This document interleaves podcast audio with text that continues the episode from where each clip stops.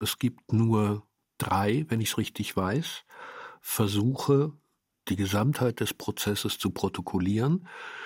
Und eine dieser Protokolle in Form der Saalinfos der ARD-Journalisten vor Ort ist unser Ausgangsmaterial. Das heißt, wir haben als Material schon etwas Besonderes, etwas extrem Exklusives. Es war so, dass wir, als wir 2015 angefangen haben, noch nicht wirklich ein Gesamtbild hatten von diesem Prozess. Also es war erstmal wirklich nur dieses Elektrisiertsein von diesen Zeugenbefragungen und sofort sozusagen der Gedanke, das wollen wir festhalten. Unabhängig von dem, wie die Verbrechen des NSU zu bewerten sind, sich dem nochmal anders zu stellen, als man es in der Öffentlichkeit erlebend und die Pressemeldung nachvollziehend kann, war etwas, was mich, unabhängig davon, wohin die Reise geht, sofort fasziniert hat. Relativ früh, nachdem klar war, dass der Bayerische Rundfunk aus dem Material, das in der Archivabteilung für die ARD aufbewahrt wird, eine größere Dokumentation machen will.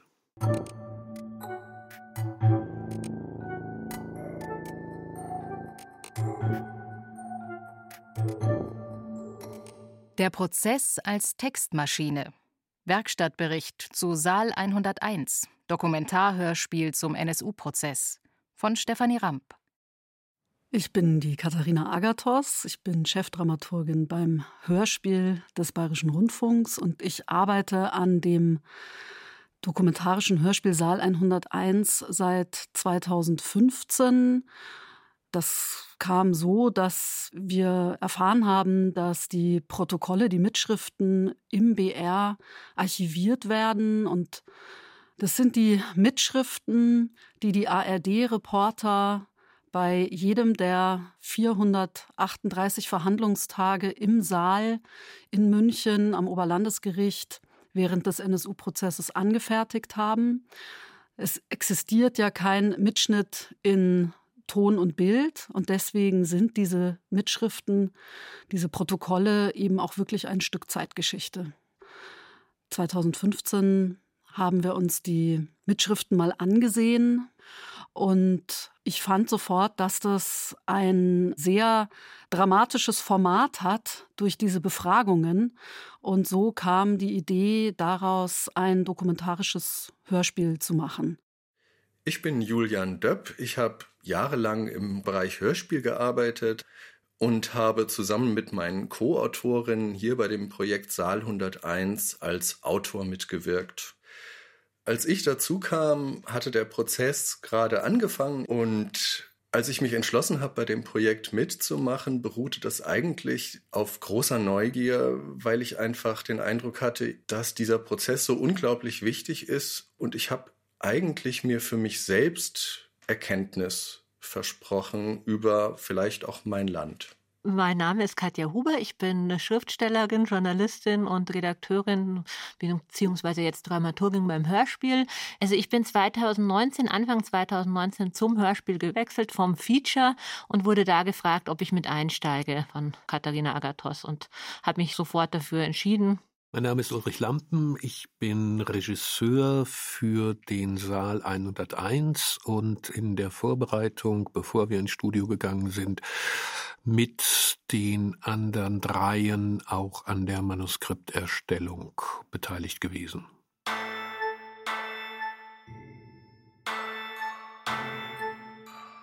In ein, zwei Sätzen.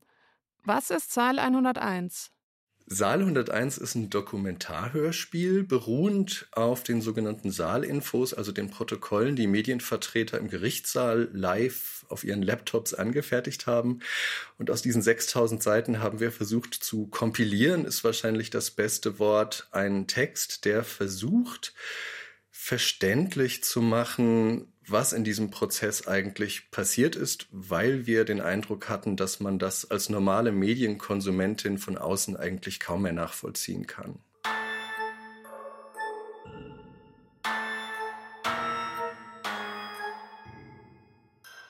Der Prozess ging von Mai 2013 bis Juli 2018. Ihr habt 2015 begonnen, die Protokolle parallel zum Prozess auszuwerten, dann aber gestoppt. Was war der Grund?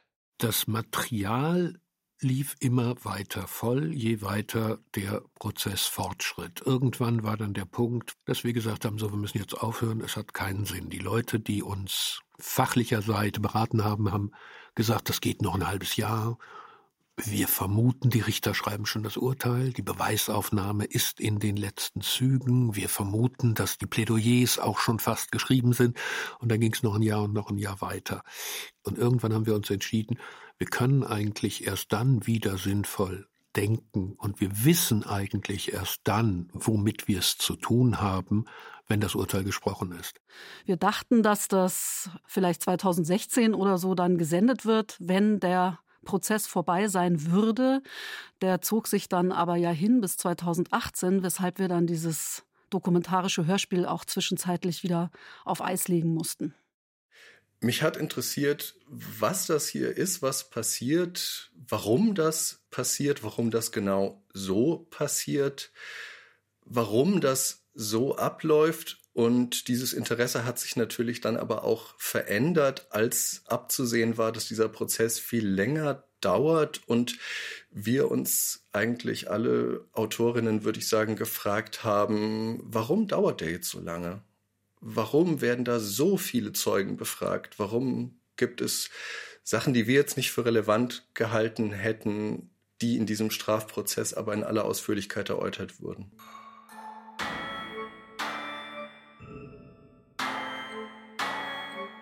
Das Dokumentarhörspiel hat 24 Folgen. Wie kamt ihr zu dieser Struktur? Also der Prozess, der hat ja keiner Chronologie gefolgt, also wie haben die Taten stattgefunden oder auch keine thematischen Schwerpunkte gehabt, sondern der Verlauf war ja, an welchen Tagen konnten welche Zeugen kommen und da eine Ordnung reinzubringen und überhaupt herauszukristallisieren, worum ging es eigentlich.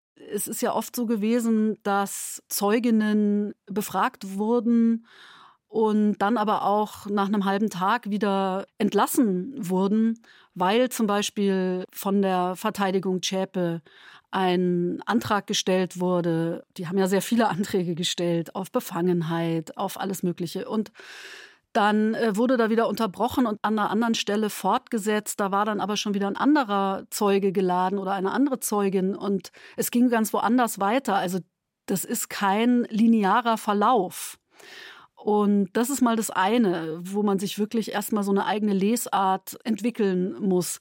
Das andere ist, dass die Protokollantinnen auch immer wieder Aussparungen gemacht haben oder einfach irgendwann mal nicht mehr mitgeschrieben haben oder nur ein Vermerk nochmal geschrieben haben. Zum Beispiel, weil die schon wussten, das ist nicht relevant für eine Nachricht. Denn die sind ja in den Prozess erstmal gegangen, um Material für Nachrichtenmeldungen herzustellen und nicht um wirklich eine Chronistenpflicht komplett und vollständig zu erfüllen. Man verliert sich selbst, wenn man glaubt, sich auszukennen, weil natürlich die Prozesslogik des Senats, die Führung des Prozesses in ihrer Logik sich nicht nach den Verbrechen, jetzt kümmern wir uns erst um die Banküberfälle, dann kümmern wir uns vielleicht um die Morde, dann kümmern wir uns vielleicht um die Sprengstoff, sondern komplett disparat. Chronologie des Prozesses, das wurde uns dann irgendwann in der Pause klar, funktioniert als Wäscheleine, auf der wir unsere Sendung auffädeln, überhaupt nicht. Gut, dann müssen wir hergehen und uns thematisch dem Ganzen nähern. Wir haben geschaut, was von den Manuskripten, die wir 2015 schon bearbeitet hatten, können wir so verwenden? Was muss überarbeitet werden? Was muss komplett neu gemacht werden? Wir hatten ja tatsächlich erst ab Sommer 2018 überhaupt den Prozess als Ganzes mal vorliegen und eben auch die Mitschriften komplett vorliegen. Und dann wurde uns klar, da ist noch ein interessanter Themenkomplex. Und wenn ich sage interessant, dann heißt das jetzt auch nicht einfach interessant, weil, was weiß ich, einer von uns sagt, das würde mich aber mal interessieren, sondern natürlich auch interessant im Sinne von relevant für das Urteil, relevant für diesen Prozess. ich würde mal sagen, im Herbst 2019 stand überhaupt erst fest, was sind denn die Themen, die wir da bearbeiten wollen. Und wir haben dann entschieden, dass wir versuchen, die Beweisaufnahme in die sozusagen relevanten Themenkomplexe zu strukturieren und daraus Kapitel zu machen. Dann muss man sehr schnell sehen, wie engmaschig will ich es ziehen. Und dadurch sind eben 24 Teile entstanden und jeder Teil widmet sich einem relevanten Thema oder einer Fragestellung, die so, wie wir das jetzt aufziehen, natürlich so explizit nicht im Prozess sich als roter Faden durchgezogen hat. Die Gesamtdauer des ganzen Dokumentarhörspiels war immer als zwölfstündig angelegt. Und jetzt mit der Herangehensweise in Kapiteln und thematischen Blöcken zu denken, war uns dann bald klar, dass wir nicht in Stundenformaten, sondern in Halbstundenformaten vorgehen würden. Wir haben uns an Leitmotiven orientiert, haben versucht, nach mehreren Gliederungsphasen diese 24 Folgen nach Fragen, nach Themen so ein bisschen zu ordnen, in der Hoffnung, dass die Hörenden am Ende auch so eine Folge unabhängig hören können im Zweifel und trotzdem verstehen, worum es geht. Weil jede Folge in sich sich auf gewisse Fragen, gewisse Aspekte dieses Prozesses konzentriert. In einem Strafrechtsprozess dieser Größenordnung, beziehungsweise eigentlich in jedem Strafrechtsprozess, geht es ja um das Gesamtbild der Taten, um das Gesamtbild der Täter, der Angeklagten. Und wir haben uns aber sozusagen jetzt herausgenommen, da wirklich einzelne Themen zu beleuchten und haben dann die Zeugenaussagen, die zum Teil in unterschiedlichen Prozesszeitabschnitten stattgefunden haben, also zum Beispiel ganz am Anfang des Prozesses, irgendwann in der Mitte und dann aber plötzlich nochmal ein Jahr später ist dann nochmal eine Zeugin oder ein Zeuge zu dieser Fragestellung befragt worden. Das haben wir sozusagen aufgelöst und die Zeugenaussagen zu diesen Themen versammelt und gruppiert. Ein relativ einfaches und überschaubares Beispiel ist ein Kapitel, das heißt einfach nur Fehmarn. Da geht es um den Urlaubsort, wo das Trio regelmäßig eben Urlaub gemacht hat und da um die Urlaubsbekanntschaften und Freundschaften. An diesem kleinen Mikrokosmos lässt sich wahnsinnig viel zeigen. Also wie haben die zum Beispiel ihre Tarnung aufrechterhalten? Wie haben die über Jahre hinweg einfach so gelebt, wie sie gelebt haben? Das ist zum Beispiel ein Themenkomplex. Teil 13 Beweisaufnahme Das Trio im Untergrund Fehmarn Zeugin Caroline R. Götzl Wie kam der Kontakt zustande? Zeugin, es war unser erster Campingurlaub. Ich habe noch nicht mal richtig ausgeladen, da ist mein Mann gleich rum und hat alle drei begrüßt. Im Prinzip standen alle drei vor dem Wohnwagen. Zschäpe wurde als Lise vorgestellt, Mundlos als Max, Böhnhardt als Gary keine Nachnamen. Wir haben auch nicht nachgefragt. Zeugin Katharina M. Götzl, wissen Sie, wie Sie und Ihre Familien Zschäpe, Böhnhardt und Mundlos kennengelernt haben? Zeugin, nur durch Erzählungen. Ich war damals nachtaktiv. Tagsüber habe ich geschlafen. Sie sprachen schon von mir als der Phantomtochter. Nach einer Runde Doppelkopf haben wir uns unterhalten, fanden uns ziemlich schnell sympathisch. Zeuge Christian M. Persönliches wurde nicht viel gesprochen, vielleicht von den Katzen und das mundlos Computerfreak sei. Zeugin Katharina M. Wir waren eine eingeschworene Urlaubsgemeinschaft. Wir, die Familie M, die Familie S und die sogenannten Ossis. Zeugin Karin M. Unser Sohn hatte einen guten Kontakt zu Max wegen der Computer. Unsere Tochter hatte einen guten Kontakt zu Lise und Gary. Zeugin Caroline R. Das Verhältnis zu unseren drei Kindern war ein liebevolles Verhältnis. Meine Tochter hat mal mit Schäpe Maniküre, Pediküre gemacht, dabei sehr viel gekichert. Mein Sohn hat Nintendo auch mit anderen Kindern und mundlos gespielt. Die Kinder waren damals zehn bis zwölf. Unsere Kinder haben sehr viel Zeit mit Max und Gary verbracht. Zeugin Ursula S. Katharina war öfters mit Gary auf dem Paddelboot. Meine Tochter redet nicht viel. Gary war ähnlich ruhig, hat das akzeptiert. Haben viele Spiele gespielt, sind ins Kino gefahren, haben Badminton gespielt. Götzel.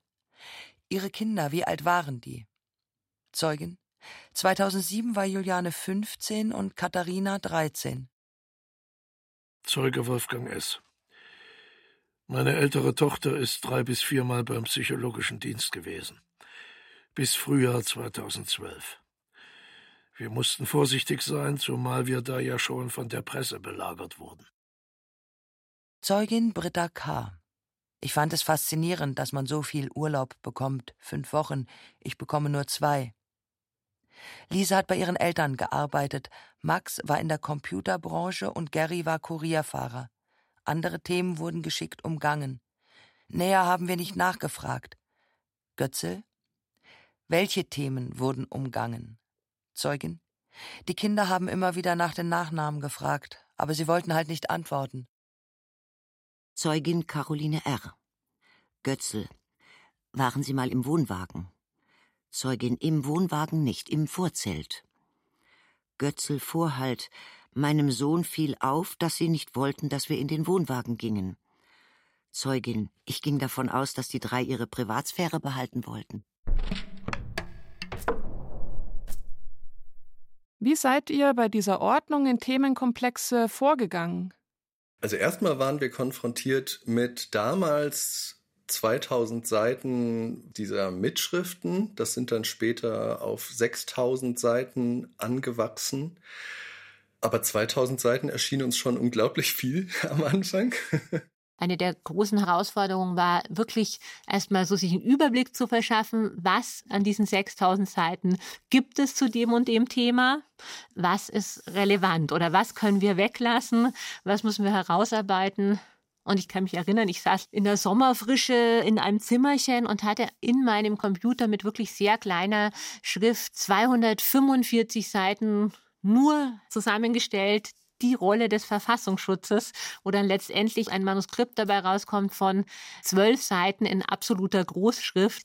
Und das ist so ein wichtiges Thema, aber wie kann man das überhaupt in eine halbe Stunde fassen? Ich hatte oft das Gefühl, und das tue ich privat nicht gerne, ich sitze bei einem 8000 Teile Puzzle alleine im Halbdunkel und das Puzzle ist nicht neu, da hat irgendjemand bei vielen, vielen hundert Teilen schon das Bild abgeknibbelt, aber die Form passt irgendwo. Und dann ist beim Herstellen die Sortiermaschine auch noch durcheinander geraten. Es gibt Teile, die überhaupt nicht in dieses Puzzle reingehören, und es gibt Teile mit anderen Bildern, die aber von der Form her sehr in dieses Puzzle reingehören. Das heißt, wenn ich das zusammensetze, es fehlt was. Erstmal schaut man, dass man das, was man erzählen will, zusammenkriegt. Und das ist dann meistens mehr, als man dann produzieren kann. Und dann wird natürlich gefeilt und alles wirklich nochmal halbsatzweise geprüft. Braucht man das? Doppelt sich hier was? Ist diese Nuance jetzt wichtiger als jene, wenn man kürzen muss? Und ja, so meißelt man dann irgendwann wirklich das Notwendige heraus, ja. An einen solchen Textkorpus geht man erstmal heran, glaube ich, durch Lesen, Lesen, Lesen, unterstreichen, quasi wie man das in der Uni gelernt hat, so ein bisschen, kondensieren, versuchen herauszufinden, erstmal, wer sind die Akteurinnen, Namen wiederzuerkennen. Ich habe mir dann irgendwann ein großes Textdokument wirklich gemacht mit allen diesen Protokollen drin und habe das einfach immer durch die Suche gejagt und dann bekommt man 742 Suchergebnisse. Und dann fragt man sich ja, was fange ich damit jetzt an? Und dann fängt man tatsächlich an, die aber durchzuchecken. Das dauert alleine schon einen Suchbegriff, dann Stunden bis einen Tag oder so, um zu kapieren, was habe ich da alles gefunden und ist das relevant? Und wenn man das dann kondensiert hat auf vielleicht 40, 50 Ausschnitte, dann muss man die ja noch arrangieren. Und dann muss man die, das war uns halt besonders wichtig, in eine verständliche Reihenfolge, und mit verständlich meine ich ohne Kommentar verständlich bringen. Mehrere Teile nimmt der Komplex ein, wie sich die drei kennengelernt haben in den 90er Jahren in Jena, also die drei, Uwe Mundlos, Uwe Böhnhardt und Beate Zschäpe. Das hören wir von mehreren Zeugen aus vielen Perspektiven, unter anderem die Eltern der beiden Uwes, aber auch viele Freunde oder Wegbegleiter, viele, die auch in der rechten Szene sind, also viele sogenannte Szenezeugen, die dann mal mehr, mal weniger was gesagt haben. Dann hat jeder Angeklagte oder die Hauptangeklagte einen eigenen Teil. Und da fand ich zum Beispiel auch besonders spannend zu sehen, wie die Verständigung funktionierte oder dass viel über Symbolik oder Kleidung kommuniziert wurde. Das haben wir auch versucht abzubilden. Vieles von dem, was im Saal verhandelt worden ist, hat in der aktuellen Berichterstattung nicht das Licht der Öffentlichkeit gesehen, weil es zu unspektakulär, zu banal oder auch nicht lesbar für die Einzelnen war. Ein weiterer Themenkomplex, den wir in unterschiedlichen Aspekten auf mehrere Teile aufteilen, ist die Unterstützerszene, also die Netzwerke.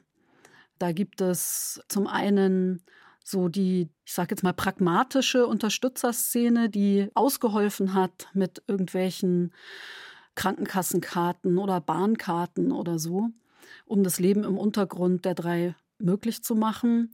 Und dann gibt es sozusagen noch die vertiefte Unterstützerszene, die dann auch in Person von Tino Brandt, einem der Hauptunterstützer, die dann so reinreicht in den Verfassungsschutz.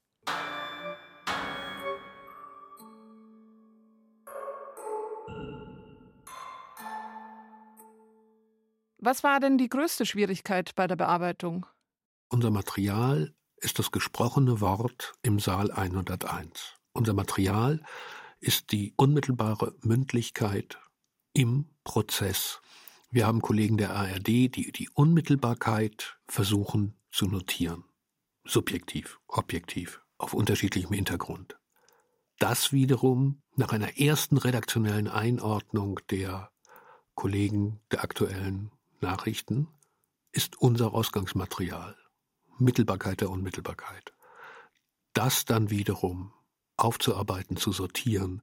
Das war mir eben auch nicht klar, bevor ich mit eingestiegen bin, dass ja in der deutschen Gesetzgebung dieser Unmittelbarkeitsgrundsatz gilt. Das heißt, alles, was irgendwie verhandelt wird, muss auch im Saal zur Sprache kommen. Und dadurch ist das natürlich alles sehr, sehr ausführlich. Also es ist zum Beispiel auch so, dass dann zweieinhalbstündige Telefonate vorgespielt werden, die natürlich dann auch teilweise nicht mitprotokolliert sind. Da steht dann einfach das folgende Telefonat, in dem es darum geht, ob der Zeuge eine Plastiktüte bei sich trug oder nicht, dauert zweieinhalb Stunden. Es wird etwas gesagt, dem kann man widersprechen, sich dazu verhalten. Danach ist es gesagt. Also den eigentlich für einen Hörspielmenschen glücklichsten Moment überhaupt, wenn die Bedingungen nicht so die grauenhaftesten gleichzeitig wären, das Gesagte gilt. Und es ist nicht mehr zurückzunehmen neben diesen reinen deskriptiven Sachen und der Wiedergabe eben des Verhörs, der Zeugenaussagen, sind es auch oft Anmerkungen der jeweiligen BerichterstatterInnen, wie sie das gerade wahrnehmen. Also Beate Zschäpe schaut teilnahmslos, verschränkt die Arme vor der Brust.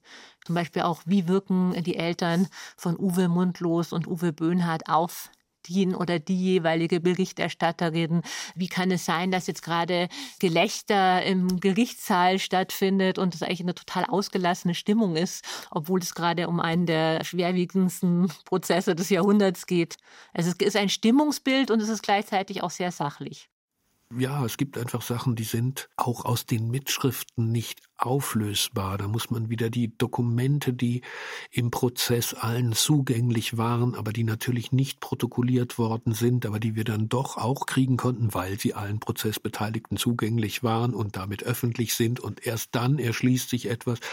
Einfaches Beispiel, Bekennervideo, die verschiedenen Fassungen, die Vorfassungen, die sind vor Gericht gezeigt worden, aber natürlich hat keiner mitgeschrieben sodass aus unseren Protokollen, die wir hatten, sich überhaupt nichts erschließen ließ und man dann erst nochmal andersrum und nach und dann, ach so, und hier ist die Verschriftlichung, die zwar vorgelesen worden ist, aber die nicht wörtlich mitprotokolliert worden ist.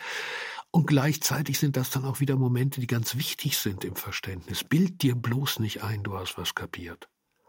bild dir bloß nicht ein, du hast jetzt den entscheidenden Beweis. Es ist ein Indizienprozess.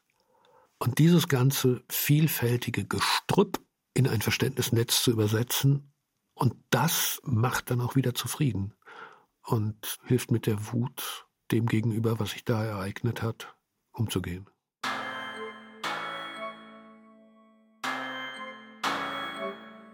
Wie seid ihr mit Lücken in den Protokollen umgegangen? Ich erinnere mich zum Beispiel sehr deutlich an eine Fragestellung im Komplex um Michelle Kiesewetter, die ermordete Polizistin aus Heilbronn. Und da wurde dann ein Antrag gestellt von den Nebenklägern, dass ein Bericht eingeführt werden sollte in den Prozess der sogenannten EG Umfeld. Das ist die Ermittlungsgruppe Umfeld Gemeint ist das Umfeld der Polizistin. Das steht so im Protokoll, diesem Antrag wurde stattgegeben, aber wir haben dann nichts mehr gefunden. Also was wurde denn daraus? Was wurde aus diesem Antrag? Und das sind so Sachen, die haben wir dann versucht zu klären, da haben wir versucht nachzurecherchieren. Beweisaufnahme im Fall Michel Kiesewetter, ermordet am 25. April 2007 in Heilbronn. Zeuge Roland Z., Kriminalbeamter. Ein Taxifahrer hat über Handy das Polizeirevier Heilbronn informiert, dass ein Radfahrer auf ihn zugekommen sei, der ihm sagte, auf der Theresienwiese stehe ein Polizeiwagen mit zwei leblosen Beamten drin. Durch die Auswertung von Funkzellendaten haben wir später die Uhrzeit 14.12 Uhr ermittelt. Zeugin Kerstin K., Polizeibeamtin. Als der Anruf kam, sind wir gleich hingefahren. Die Autotüren standen offen. Mein Kollege ist auf die Seite der Kollegin Michelle Kiesewetter und hat gesagt, dass sie tot ist. Ich bin auf die Seite von Martin A. Wir haben erste Hilfe geleistet. Vertreter der Nebenklage Josgat stellt Antrag auf Nachermittlungen zu dienstlichen Tätigkeiten Kiesewetters. Begründung Vordringliche Frage ist, welche Motivation des NSU stand hinter der jeweiligen Opferauswahl. Warum Kiesewetter oder andere Mordopfer ausgewählt wurden, ist nach wie vor nicht aufgeklärt. Bei Kiesewetter drängt sich auf, dass die Tat in Zusammenhang mit ihrer dienstlichen Tätigkeit steht. Die Anklage geht von Zufallsopfer aus. Es drängt sich aber auf, dass nicht irgendein Opfer, sondern Kiesewetter getroffen werden sollte. Der Ansatz wurde bisher nicht verfolgt, dies muss nun nachgeholt werden. Kiesewetter nahm an zahlreichen Einsätzen gegen Rechtsextreme teil. Bundesanwaltschaft Greger Es bestehen keinerlei Anhaltspunkte für einen individuellen, beruflich veranlassten Tathintergrund. Keine Anhaltspunkte, dass das Verhalten von Kiesewetter oder Martin A. Anlass für die Tat gab. Aber um nicht weiteren Verschwörungstheorien Vorschub zu leisten, treten wir der Einführung des Berichts der Ermittlungsgruppe Umfeld nicht entgegen. Wir haben Gott sei Dank drei Gerichtsreporter, die uns beraten haben und uns auch im Hörspiel ja mit ihren Antworten zur Verfügung stehen auf solche Fragen. Und manches konnte man darüber klären und manches verlief sich aber auch tatsächlich dann irgendwie im Sand. Also da kam dann tatsächlich einfach nicht mehr wirklich was bei raus für den Prozess und das sind dann genau diese Lücken, die dann auch so schwer sind darzustellen im Hörspiel. Wir haben es mit zwei toten Tätern und einer sich nur in einer sehr eigenen Form äußernden Hauptangeklagten zu tun. Leerstellen. Wir haben Dinge, die überhaupt nicht zusammenpassen. Das Puzzle soll eine Berglandschaft darstellen und ich habe eine Unterwasserschildkröte, wie sie da gerade rumschwimmt. So, und all dies nicht in die Gefahr kommen, jetzt muss ich das gerade biegen, weil, weil ich ja so viel weiß, kann ich da eine eigene Stringenz entwickeln, sondern das zu belassen und eine Form zu finden, das so zusammenzubauen, dass dieses Mehr für den Hörer entsteht. Wie habt ihr das dokumentarische Material dramaturgisch behandelt? Also wie viel Hörspiel steckt in dem Dokumentarhörspiel? Gerade weil es eben nicht einer Chronologie folgt und auch nicht thematisch geordnet abläuft, ist es natürlich wichtig, dass man wirklich sofort reingezogen wird und auch, blöd gesagt, das Interesse nicht verliert. Hörspiel klingt nach Fiktionalisierung. Der Stoff, den wir haben, ist so erschreckend unfiktional, dass man Hörspiel begreifen muss als Wahl der Mittel. Mit dem, was ich als Regisseur vermag, kann ich mit einem Schauspieler über die Interpretation eines Textes anders reden, als in der Nachrichtenredaktion bei 20 Uhr, hier ist das erste deutsche Fernsehen, mit der Tagesschau. Was wir mit dem zwölfstündigen Dokumentarhörspiel machen wollen, ist den Prozess in seiner Gesamtheit mal abbilden. Das klingt jetzt eigentlich größenwahnsinniger, als es gemeint ist, denn das ist uns natürlich auch völlig klar, dass wir diesen Prozess nicht eins zu eins in seiner Gesamtheit abbilden können, aber dass wir schon mal von Anfang bis Ende ein Bild, eine Darstellung machen können, in natürlich geraffter Form, was waren da die Strategien? Warum hat das Gericht mal hier, mal da so entschieden, wie es dann entschieden hat? Was waren die Strategien der Verteidiger? Wie haben sich die Angeklagten verhalten?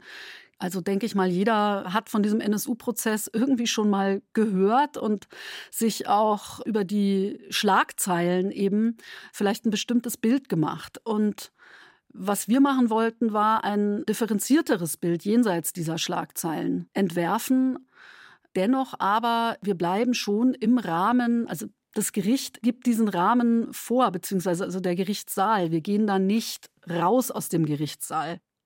Und doch haben wir uns eigentlich, so würde ich es zumindest sehen, nicht auf den Bereich der Fiktion begeben.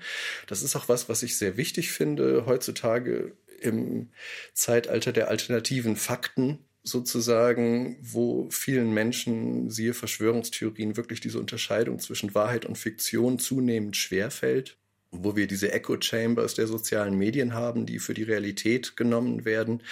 Da muss man diesen Begriff der Wahrheit, finde ich, schon irgendwie hochhalten und denken, dass es die vielleicht gibt, auch wenn man sich ihr nur unvollkommen oder vielleicht gar nicht nähern kann, was sich gerade in diesem Prozess gezeigt hat, einfach dadurch, dass es wahnsinnig viele widersprüchliche Aussagen gab, zum Beispiel als die Garagen durchsucht wurden und damals die NSU-Mitglieder in den Untergrund gegangen sind. Da gab es eine Aussage, der Polizist sagte, Uwe Mundlos stand vor der Garage zu Hause, der andere sagte, nee, der war im Auto und der dritte sagte, nee, der war überhaupt nicht da. Also da rauszufinden, was wirklich passiert ist, ist eigentlich inzwischen ein Ding der Unmöglichkeit. Aber man kann sich dem annähern und das ist super wichtig und das haben wir halt auch, würde ich sagen, mit dem Hörspiel probiert. Eine Annäherung an diese Wahrheit. Und es wurde so viel gelogen vor Gericht, dass sich dieser Begriff von Wahrheit sowieso wieder auflöst. Die Lüge wurde wie die Wahrheit protokolliert. Aber der Berichterstatter, der vor Ort ist, ist für mich und für uns eine ganz, ganz wichtige Instanz in diesem Weg von der Unmittelbarkeit des Prozesses, das ist nicht die Unmittelbarkeit der Tat, von der Unmittelbarkeit des Prozesses zur mittelbarsten Veröffentlichung unseres Stücks. Das Wort Wahrheit im Zusammenhang mit diesem Prozess ist ein sehr schwieriges Wort weil natürlich der Prozess dreimal oder noch öfter vermittelt ist. Also die ganzen Ereignisse sind lange her. Die Hauptzeugin spricht überhaupt nicht. Die anderen sind tot, die Täter.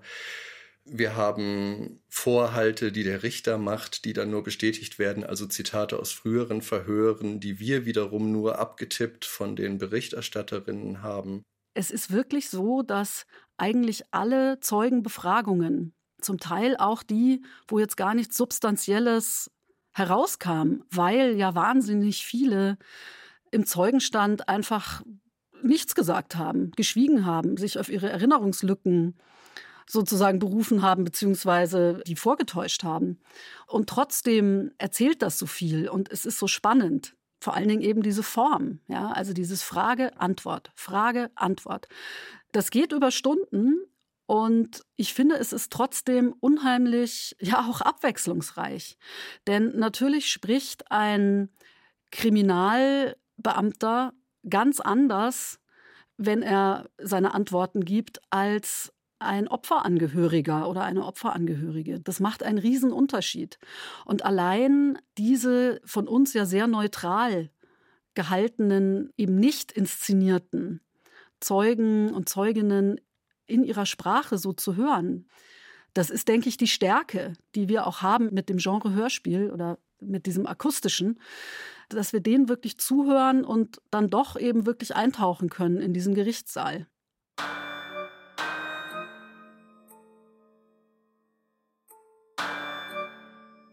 Wie wird denn der Gerichtssaal in dem Dokumentarhörspiel hörbar gemacht? Also wir wollten nicht den Gerichtssaal nachinszenieren. Wir wollten nicht, dass sich eine Stimme mit einem Handelnden identifizieren lässt, sondern wir wollten tatsächlich eine Ausgeglichenheit herstellen, die, weil sie so ausgeglichen ist, in männlichen und weiblichen Stimmen vielleicht auch, etwas Neutrales, etwas Zurückgenommenes bekommt, die nicht eingreift in die Erzählung. Das sind vier Schauspieler, vier Schauspielerinnen, die eben nicht die Zeugen sprechen oder interpretieren, sondern die sozusagen die Berichterstatter der ARD darstellen. Aber es ist jetzt nicht Frage, Antwort, also der Vorsitzende Richter Manfred Götzl fragt und ein Zeuge oder eine Zeugin antwortet und dann wird das aufgeteilt in einer ist der Götzl, der andere ist der Zeuge, sondern das läuft dann durch. Zeuge Stefan A., Verwandter von Beate Zschäpe. Götzl, versuchen Sie Ihre Verwandte zu beschreiben, was Ihnen besonders aufgefallen ist. Zeuge, zu mir war sie immer nett, zu anderen eigentlich auch. Hat immer ein bisschen großen Mund gehabt. Sie hat sich auch nicht über den Mund fahren lassen. Götzl Vorhalt, sie war robuster im Umgang als normale Mädchen im Umgang mit Männern, war ein offener und selbstbewusster Mensch, hatte viele männliche Kumpels, die kamen vornehmlich aus der rechten Szene. Zeuge, hab ich ja gesagt, hat sich nichts gefallen lassen. Götzl Vorhalt, hatte viele männliche Kollegen aus der rechten Szene, darunter Wohleben und André K. Was meinen Sie mit robuster? Zeuge, sie hat halt gesagt, lass mich in Ruhe, sonst trete ich dir in den Hintern oder so. Götzl Vorhalt, Sie hatte eine Jugendliebe, dann kam Mundlos und dann war sie mit Böhnhardt zusammen. Wahrscheinlich hat ihre Art die Männer zusammengehalten. Sie hatte die Männer im Griff. Zeuge? Sie war kein kleines Mauerblümchen, hat dann mal gesagt, da geht's lang, nicht wie du willst. Unsere Vorstellung war, dass die Zuhörenden irgendwann abstrahieren auch von diesen Stimmen und durch die Stimmen hindurch diese Inhalte aufnehmen können, ohne aber zu denken die ganze Zeit, der spielt den jetzt aber gut. Oder die hat jetzt diese Zeugin sehr seltsam gesprochen. Das sind so schauspielerische Kategorien, die wir von vornherein gar nicht drin haben wollten. In dem Ensemble, das wir uns gesucht haben, die die Texte der Berichterstatter sprechen, haben wir eine schauspielerische Kompetenz und Qualität, die die Nähe zum Dargestellten, nicht Erlebten, die die Nähe zum berichteten Ereignis emotional steuern und führen können. Wir wollten da ja kein Reenactment. Wir wollten jetzt nicht die Tragödie im Saal oder die Dynamik im Saal also nachspielen. Da waren wir uns relativ schnell klar, dass das überhaupt nicht geht. Also wir wollen jetzt ja auch nicht in einen Opferangehörigen, der da im Gerichtssaal zusammenbricht. Und es ist ja schon eine Abstraktion, wenn man diese ganzen Verhöre und die Zeugenaussagen eben dann von einem Ensemble von vier Schauspielern und vier Schauspielerinnen lesen lässt. Natürlich spielt Storytelling eine Rolle in diesem Hörspiel. Natürlich spielte es für uns auch eine Rolle, das Ganze spannend zu gestalten. Ein Dokumentarhörspiel behaupte ich mal, hat dann doch noch eine größere Repertoirefähigkeit und damit Verweildauer und Nachhaltigkeit als die vielen Nachrichtenmeldungen, die ja auch aus diesen Mitschriften entstanden sind. Also ich kann mir ganz gut vorstellen, dass viele Leute sagen werden, die das hören, ja, ist das jetzt wirklich ein Hörspiel? Was ist denn da jetzt zum Beispiel die kreative Leistung? Also das sind so Protokolle und die kürzt man oder die kompiliert man. Und ich glaube schon, dass das aber tatsächlich ganz, ganz wichtig ist, dass man eben mit dieser Textgrundlage wahnsinnig behutsam umgeht. Wichtig war uns das Material für sich sprechen zu lassen und nicht permanent das einzuordnen, sozusagen mit einem Autoren- oder Autorinnen-Text, der irgendwie erklärt, also ihr hört jetzt übrigens das und das und dann kommt zum Beispiel nur noch ein Ausschnitt aus den Protokollen wie so ein Beleg. Das wollten wir nicht, sondern wir wollten schon tatsächlich das Material so selbst sprechen lassen und nur quasi an den Stellen, wo man mit hoher Wahrscheinlichkeit nicht versteht, warum das jetzt überhaupt von Bedeutung ist, was da gesagt wird, dann haben wir versucht, das zu ergänzen, zum Beispiel durch einen O-Ton von einem der Berichterstatter oder auch an sehr wenigen Stellen durch ein eingefügtes Anmerkung der Berichterstatterin oder Anmerkung des Berichterstatters. Wir kommen nie wirklich an das Ereignis heran.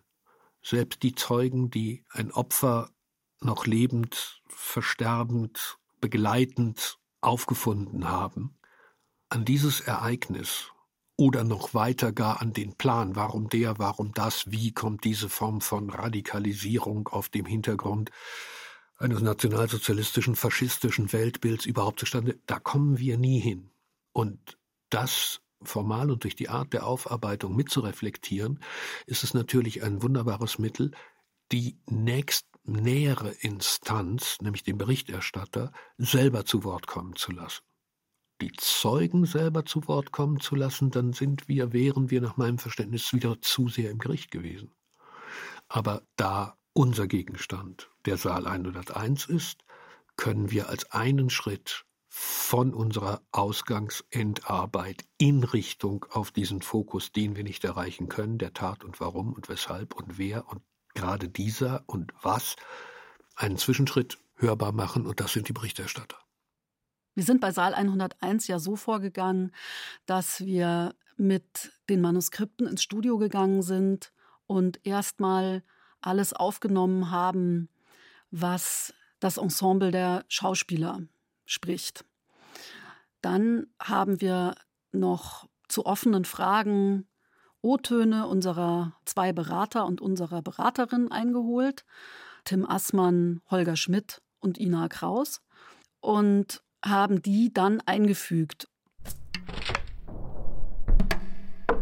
Mein Name ist Tim Assmann und ich habe von Anbeginn an über den NSU-Prozess berichtet, war an sehr, sehr vielen Verhandlungstagen im Saal.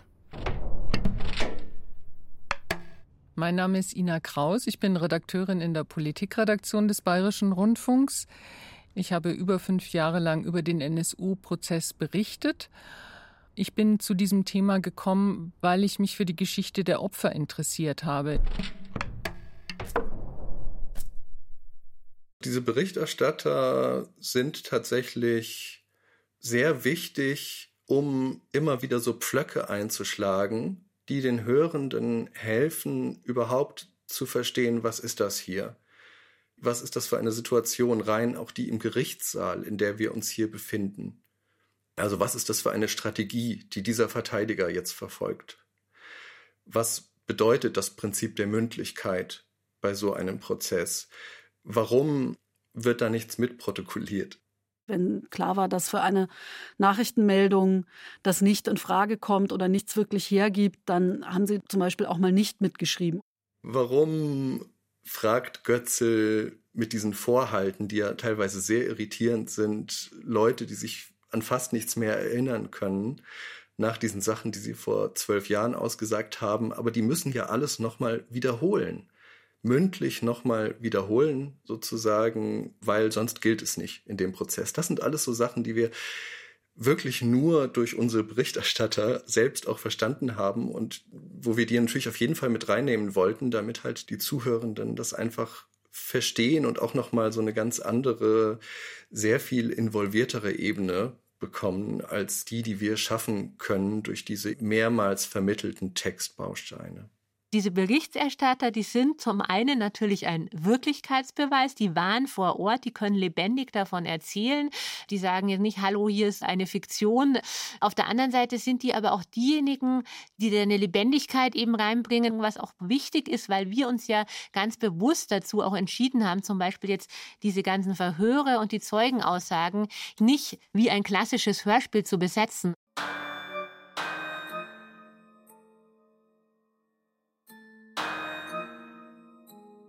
Welche Erkenntnisse habt ihr persönlich aus der Beschäftigung mit dem Prozess gezogen?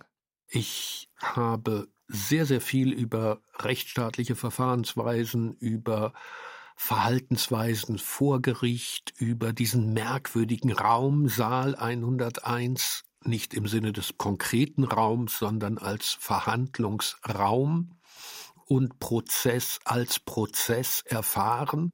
Was ich wirklich spannend finde, ist, dass ich da nochmal so in der Beschäftigung mit diesen Protokollen und mit diesem Prozess vor Augen geführt bekommen habe, was es heißt, für sich selbst zu sprechen. Also all die Angeklagten, die nicht gesprochen haben.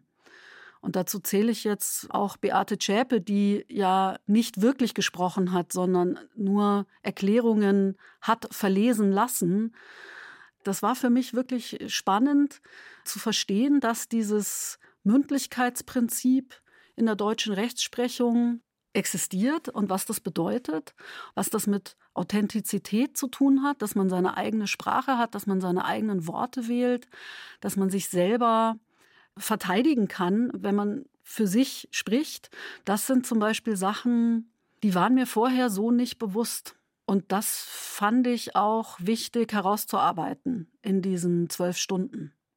Es geht darum, in einem Gerichtsverfahren letztlich auch nachzuvollziehen, was ist passiert.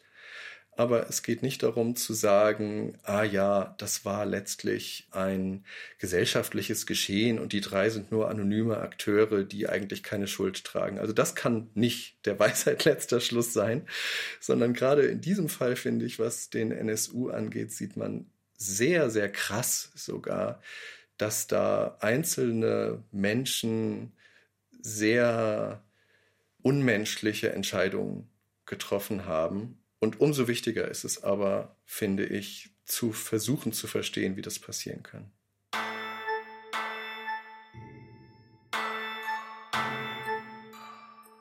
Was waren die größten Herausforderungen für euch? Die ganzen rechten Strukturen, die da verhandelt wurden, die bestehen weiterhin. Es passieren Anschläge, es gibt institutionellen Rassismus. Und da, das fand ich total schwierig, wirklich auch zu sagen, es geht uns wirklich jetzt nur um diesen Prozess. Und wir zitieren nur aus den Prozessprotokollen und reden auch mit unseren Interviewpartnern nur darüber und stellen jetzt eben keine Verbindungen her zu heute die Wut über offensichtliche Lügen, die stehen gelassen werden. Die Hilflosigkeit gegenüber diesem Phänomen des Verbrechens, dann recherchiert man selber natürlich, was passiert in der Neonazi-Szene in Deutschland, wie groß oder wie klein ist sie. Also diese permanenten Verhaltensnotwendigkeiten und Notwendigkeiten auch Stellung zu beziehen zu dem, was da geschehen ist, das anzuhalten und dann zu sagen, indem ich mich weiter damit beschäftige, indem ich mich für unser Publikum in dieser Form damit auseinandersetze, nehme ich größtmöglich Stellung. Was wünscht ihr euch für die Hörerinnen? Das Schönste wäre, wenn die Hörer sich tatsächlich alles anhören würden und danach sagen, dass sie jetzt eben ein Stück Zeitgeschichte quasi dadurch näher gebracht bekommen haben und auch für sich vielleicht auch manches besser verstehen als vorher und das Gefühl haben, dass es ja nicht nur um den Prozess geht. Ja, also das wäre schön, wenn die Zuhörenden am Ende da sitzen und sagen, wow, jetzt verstehe ich wirklich viel besser, was hier in unserem Land passiert. Ich glaube schon, dass durch dieses Hörspiel vielleicht an manchen Stellen auch ein bisschen klarer wird, was sollte wirklich im Prozess verhandelt werden und wie weit ist man da gekommen und was war auch eben eine Hoffnung, also diese Enttäuschung zum Beispiel der ganzen Opferangehörigen, die ich total teilen kann und die ja auch teilweise wirklich da nicht gut behandelt wurden. Aber äh, die Hoffnung, was da alles im Prozess verhandelt werden soll, die war vielleicht auch von Anfang an gar nicht so berechtigt. Und ich glaube, dass man da nochmal einen differenzierteren Blick darauf kriegt und sagt, wollte der Prozess das überhaupt? Also wir leben da noch mittendrin. Das Thema ist ja überhaupt nicht erledigt letztlich. Insofern bin ich wirklich gespannt auf das Echo auf diese Hörspielproduktion und erhoffe mir natürlich schon, dass Zuhörende dann sagen, dieser Prozess war doch wichtig.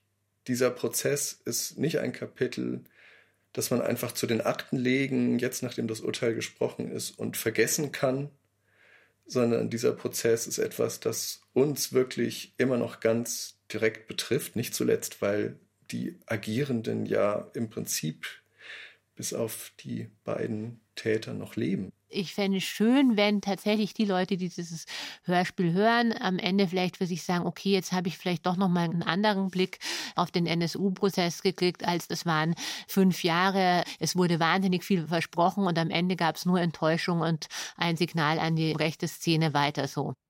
Uns geht es darum, dass wir diesen Prozess, der als der wichtigste Prozess seit der Wendezeit ja gilt, dass wir den einer möglichst breiten Öffentlichkeit zum Nachverfolgen anbieten.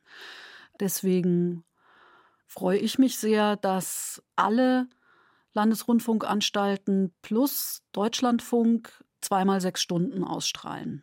Ich denke, dieses zweimal sechs Stunden, das ist schon auch wirklich eine Anstrengung. Also man geht verloren da drin in diesem Gehörten, in diesen Protokollen, in diesem Material.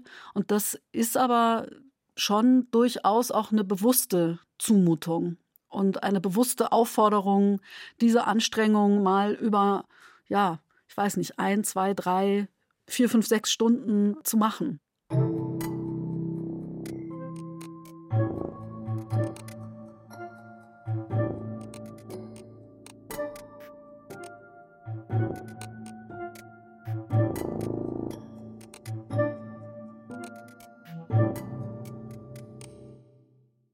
Der Prozess als Textmaschine. Werkstattbericht zu Saal 101. Dokumentarhörspiel zum NSU-Prozess. Von Stefanie Ramp. Mit Katharina Agathos, Julian Döpp, Katja Huber und Ulrich Lampen. Ausschnitte aus dem Dokumentarhörspiel Saal 101 mit Bibiana Beglau, Katja Birkle, Florian Fischer, Martina Gedeck, Barbara Nüsse, Michael Rotschopf, Thomas Schmauser, Thomas Thieme, Peter Veit sowie Tim Assmann, Ina Kraus. Musik Jakob Diehl und Sven Polkötter. Ton und Technik Susanne Herzig. Realisation Stefanie Ramp. Produktion Bayerischer Rundfunk 2021. Redaktion Katharina Agathos.